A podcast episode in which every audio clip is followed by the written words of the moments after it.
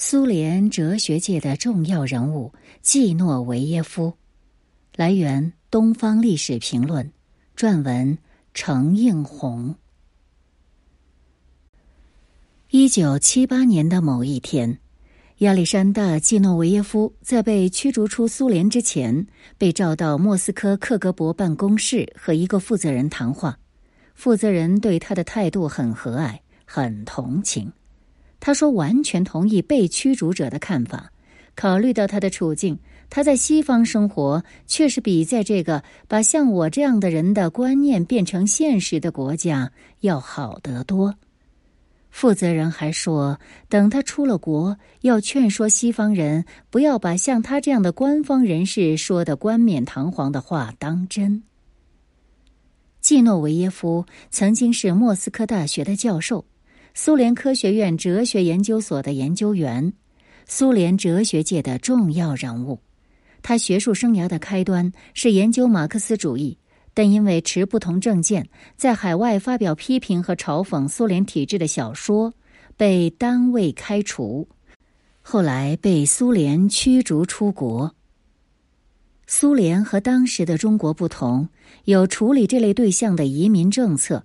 有选择的允许一部分人以被驱逐的方式去国，所以苏联解体以前，在海外，尤其是欧洲，就有相当数量的移民。负责人和季诺维约夫又聊了一些平常的话题，祝他在西方好运，然后离开了，留下他的助手和这个持不同政见者。季诺维耶夫问助手。负责人是不是对其他像我这样的人都这么客气？秘书说：“因人而异。”季诺维耶夫又问：“那他这些话是什么意思？”秘书回答说：“他希望你到了西方以后，要帮助把那里的水搅浑，说的话要让人糊涂、难以理解、不知真假。等到那里的大多数人都完全搞不清楚真假的时候。”我们就很容易在那里实现我们的计划了。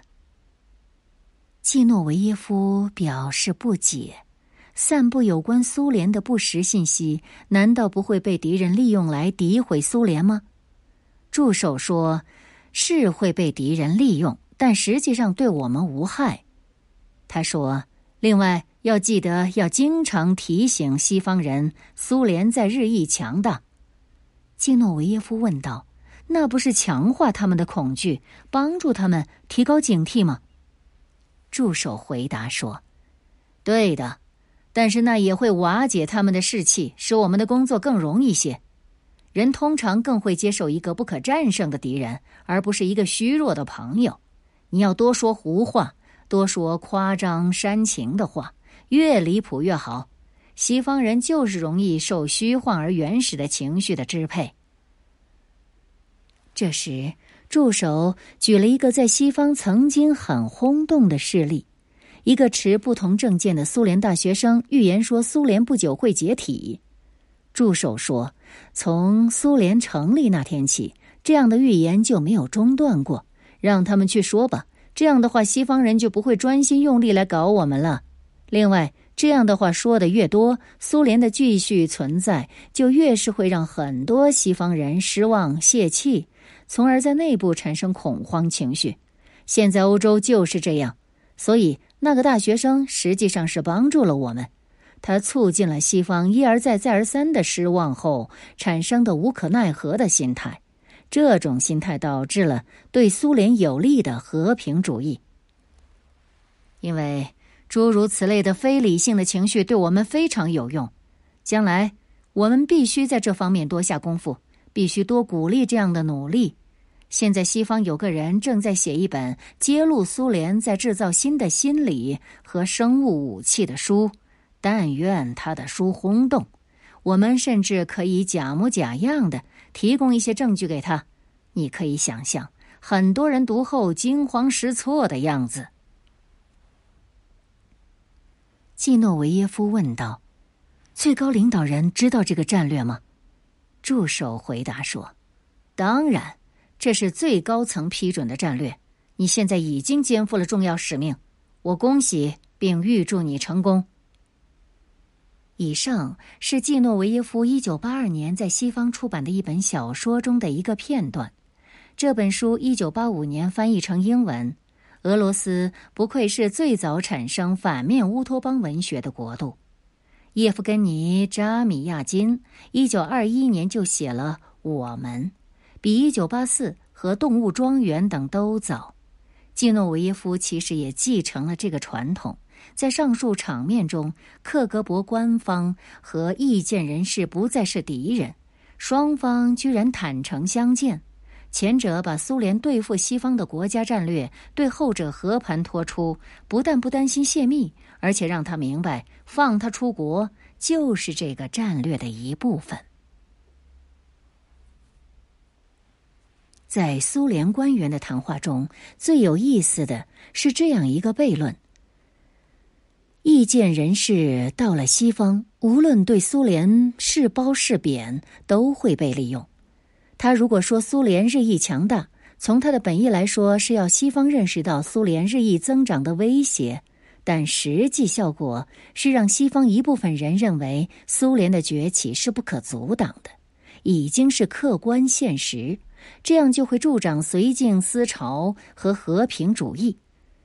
他如果说苏联内部虚弱，高级官员言不由衷，说的话自己都不信，很快就会瓦解。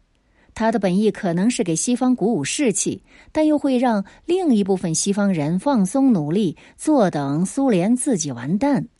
总之，针对不同的对象，散布不同信息，夸大信息的真实性和代表性，制造和强化西方社会的分裂状态，让他们在苏联究竟怎么样。会怎么样？这个有关苏联的真相问题上，始终莫衷一是。这个场面和对话虚构了一个多重错乱的政治现实，但却是今日所谓的后真相时代之先声。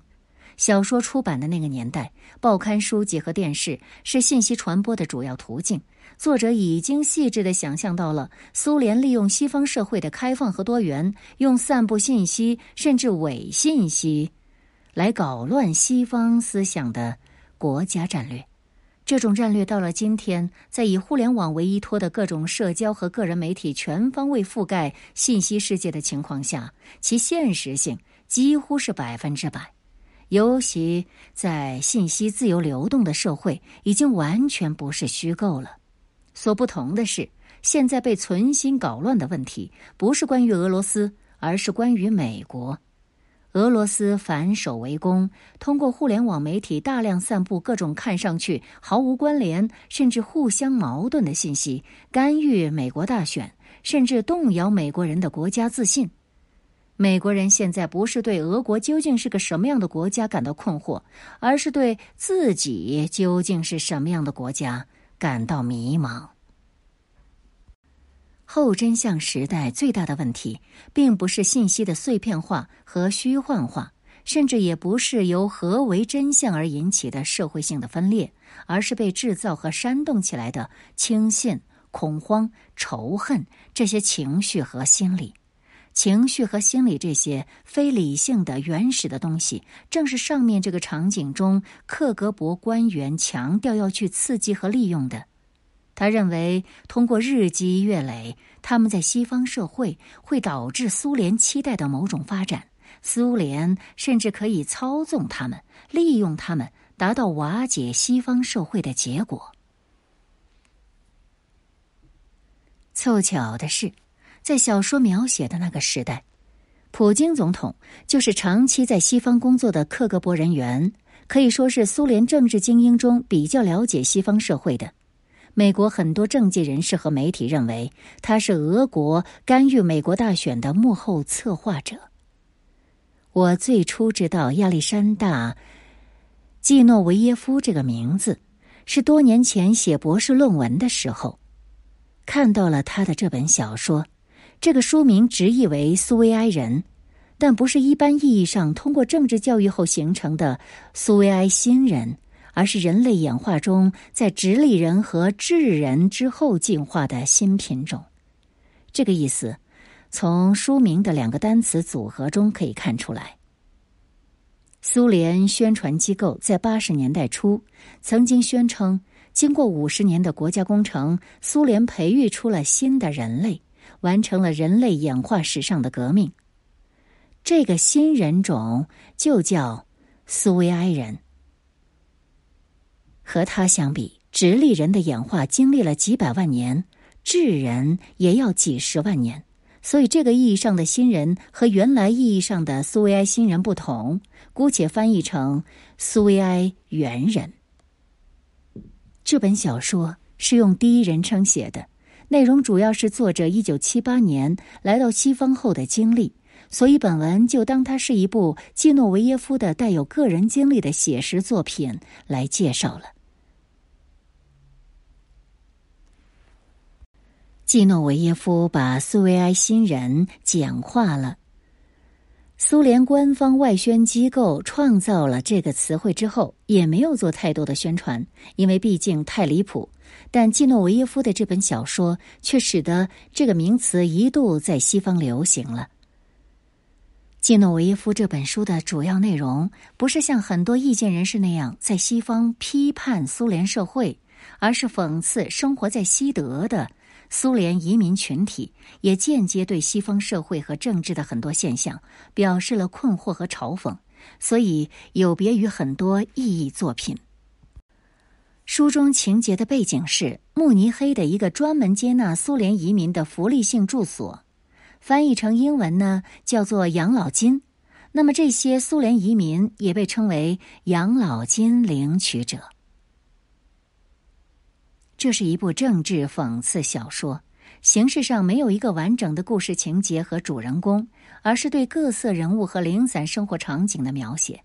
季诺维耶夫把他们的住所称为养老金，本身就是一种讥嘲，因为在苏联的社会政治术语中，养老金领取者就是一个退出社会的群体，稍带贬义，有时还带有政治意味。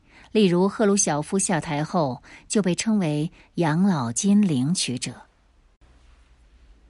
在季诺维耶夫的笔下，苏维埃猿人首先是一个集体性的存在，是苏维埃社会工程的产物，共享很多思维和心理特征。这些苏联人到了西方以后，由于年龄、语言和文化障碍，只能依靠社会福利金生活，难以和外界发生实质性联系。西方和苏联就是他们唯一关心的世界，整天和同一堆人聚集在一起，通过有限的新闻渠道了解外界，对移民所在的社会一知半解，却议论滔滔。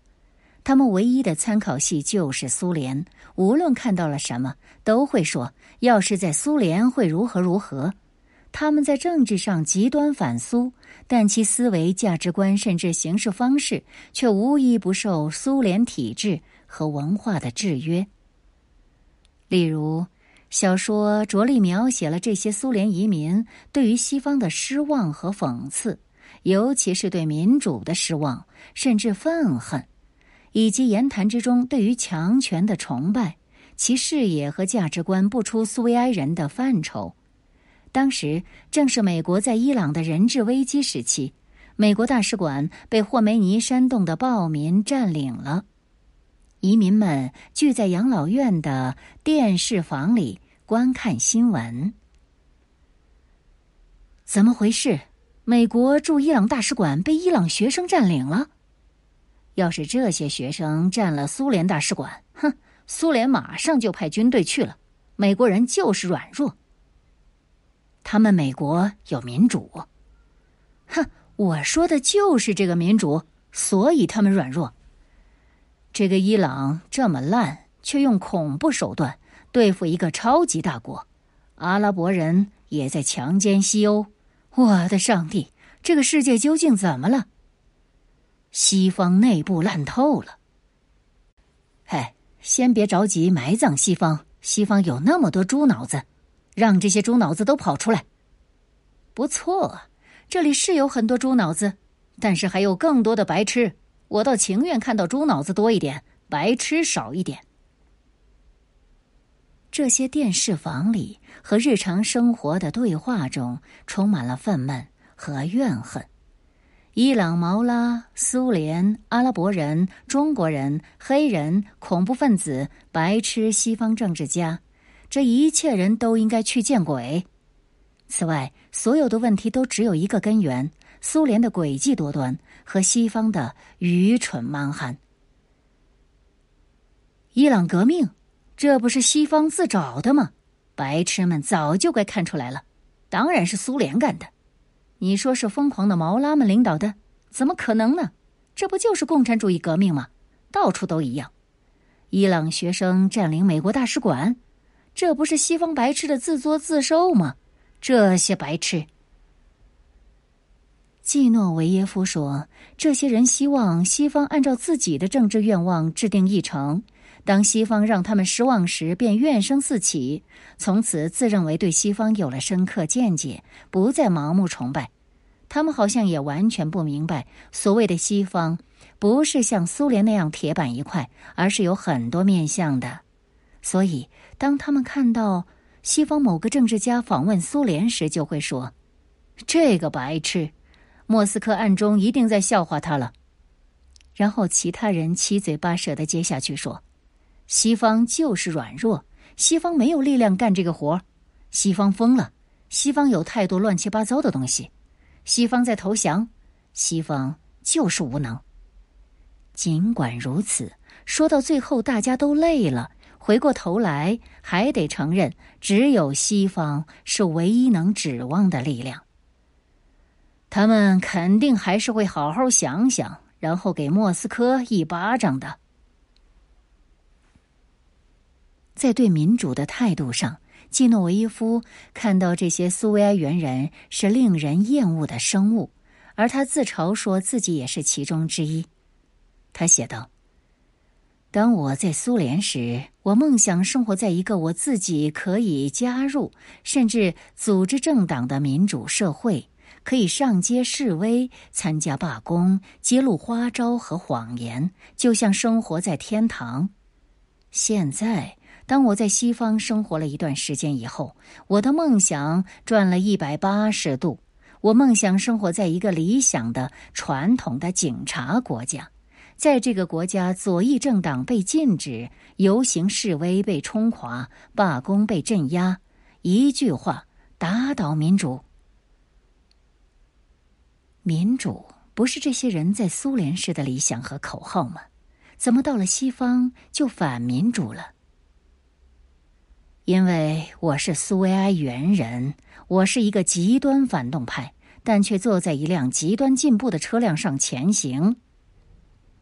这不是很矛盾吗？对，这是矛盾。但对于苏维埃原人来说，没有转不过来的弯，没有不能自圆其说的事。在西方，即使是最狂热的反动派，也为民主而斗争，因为正是民主提供了他们最后的反民主的机会。但我们直接反民主，因为我们没有参加民主的机会，所以我们要打倒民主。这种对待民主的态度，会很奇特的反映在其他社会问题上。苏联禁止甚至迫害同性恋，这些苏埃原人在德国电视上看到有关同性恋的节目后很震惊，于是开展了讨论。一个说：“他们，这里指的是西方，变得越来越白痴了。”另一个迟疑的回应：“这同性恋也有权利存在的吧？”第三个人说。同性恋摧毁家庭，颠覆社会，所以社会有权利保卫自己。再说，同性恋只不过占人口中极少数。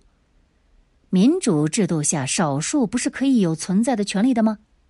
呵呵，那要看是什么样的少数了。匪帮和恐怖分子也是少数。民主不是为所欲为的自由，民主只不过是社会政治组织的某种方式。哪些少数有权利生存，要由多数来决定？不对，不对。另一个滔滔不绝：同性恋把自己强加给社会，力图把正常人变得和他们一样。社会，我再重复一遍，有权利保卫自己，不受这种病毒的侵害。总的来说，用民主来讨论这个问题，完全是对民主的贬低。这是一群政治犬儒主义者。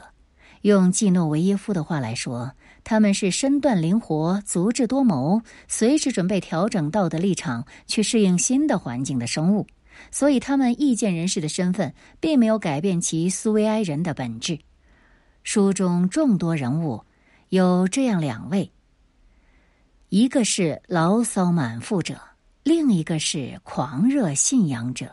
牢骚满腹者对西方基本失望。认为这里没人政治上需要自己，能指望的就是一点点福利。狂热信仰者则相信自己有对付苏联的锦囊妙计，要办刊物甚至报纸，在慕尼黑领导苏联国内的意见运动。因为当初列宁就是这样的，他甚至相信美国总统肯定会召见自己，所以一直在等，等不到总统就等议员。这两个人天差地别，但季诺维耶夫说，他们有一个共同点，就是都会不分时间场合跑到自己房间里高谈阔论，然后总是想讨点便宜，临走时借个东西用用。不胜其烦的季诺维耶夫有一天在房门上贴了一张纸条：“致进这个门的人，死了这条心吧。”第二天。房东管理员就来把它撕掉了。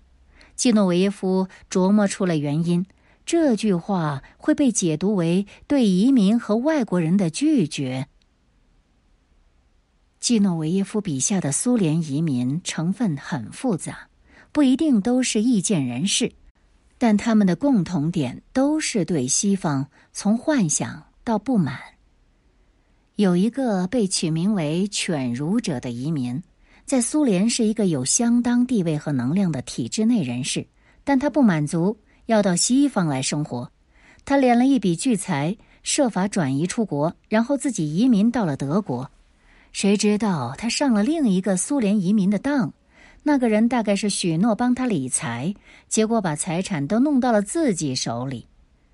这个犬儒者从此对苏联移民恨之入骨，但他却怪罪西方。他说：“因为西方人相信苏联会从内部垮掉，所以这些苏联移民都抬高自己的身价，夸大了自己的能量。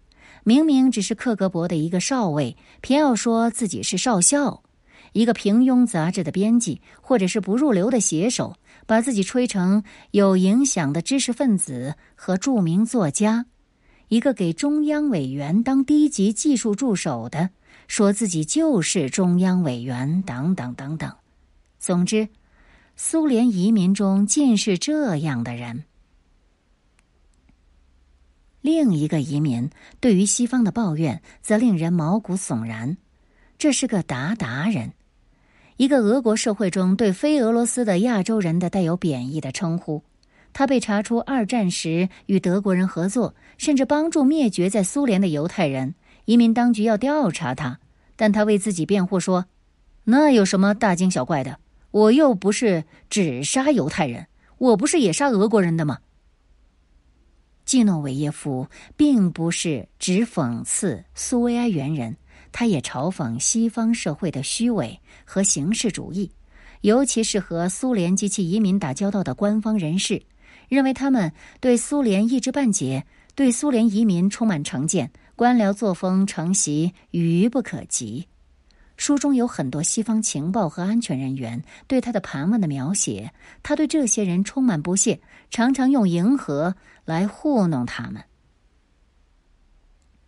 为了说明西方研究苏联高层政治的克里姆林宫学的荒谬，他举了一个事例：有个西方使馆的官员弄到了苏联领导人坐车牌号的消息，于是专门记录进出克里姆林宫的车辆。谁谁的车辆今天或本周进出了几次，以此来推测苏联高层的动态。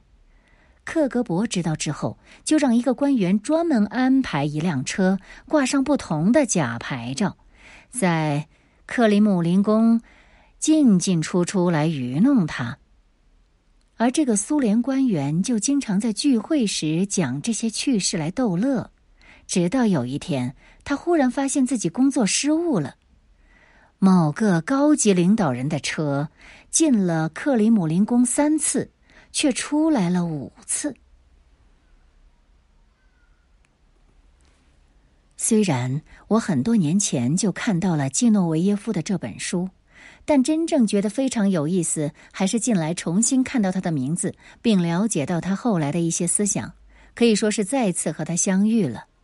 季诺维耶夫通晓德文，后来一直住在德国。一九九九年回到俄国，二零零六年去世。他是当代俄罗斯知识界关于苏联共产主义、全球化。西方化和何谓俄罗斯，以及如何定义俄国性这些讨论中非常有影响的思想家，但西方学术界对他的兴趣似乎主要固化在冷战时期他对苏联体制的批判上。一九九三年，伦敦大学的一位俄国问题专家就曾出版过一本介绍他的专著。一九九五年，季诺维耶夫出版的。西方作为现象的西方主义，这是一本很重要的著作。虽然没有英文版，但被一些关注后冷战时期俄国思想界的英文学术论著引用了。例如，尼古拉扎哈罗夫的《俄国的种族与种族主义》中，对他有相当篇幅的介绍。扎哈罗夫是瑞典一家大学社会学系的俄裔高级讲师。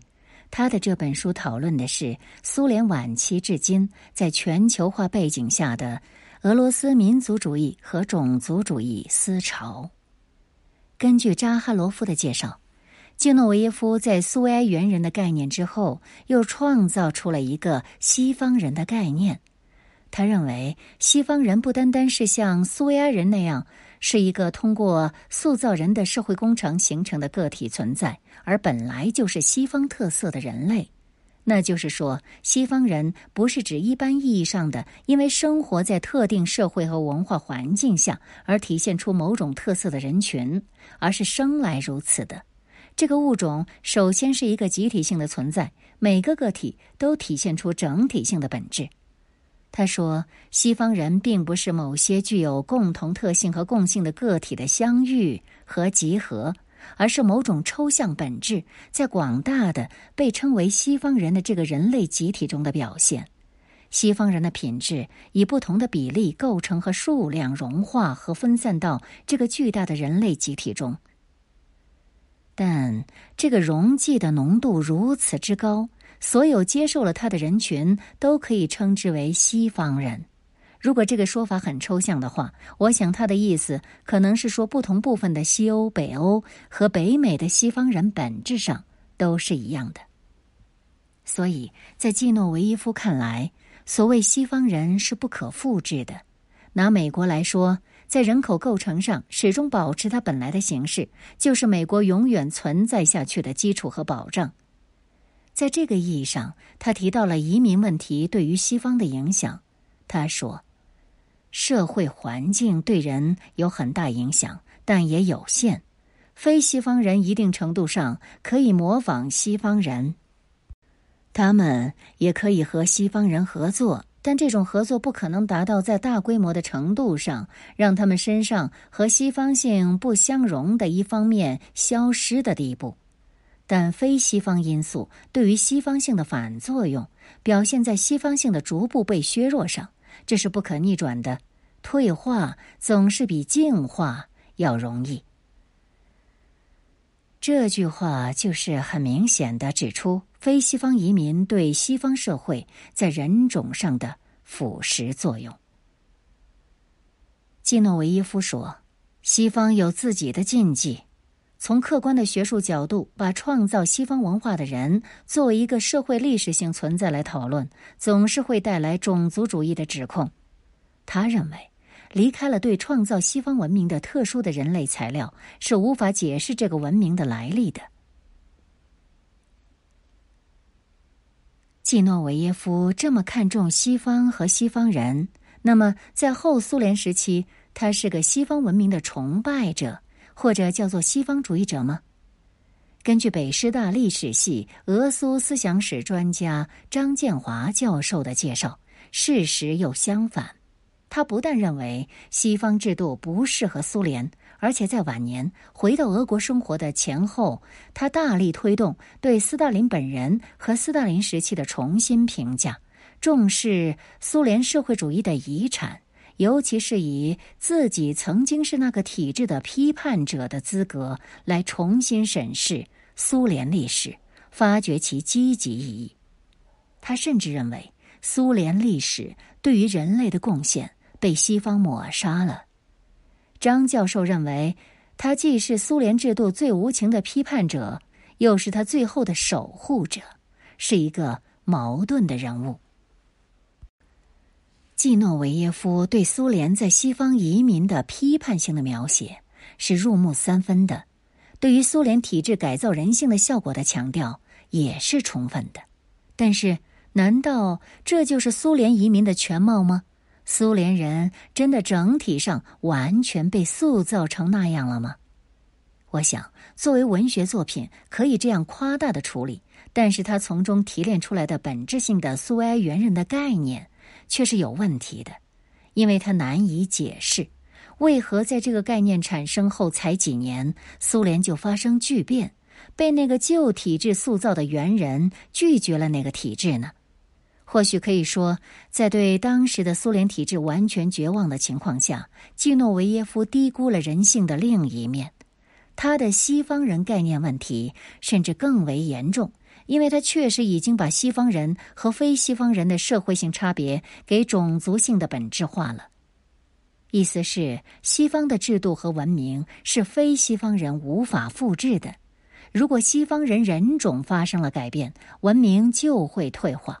而在逻辑上，这可能和他晚年拒绝西方文明、重新发掘苏联遗产有某种关联。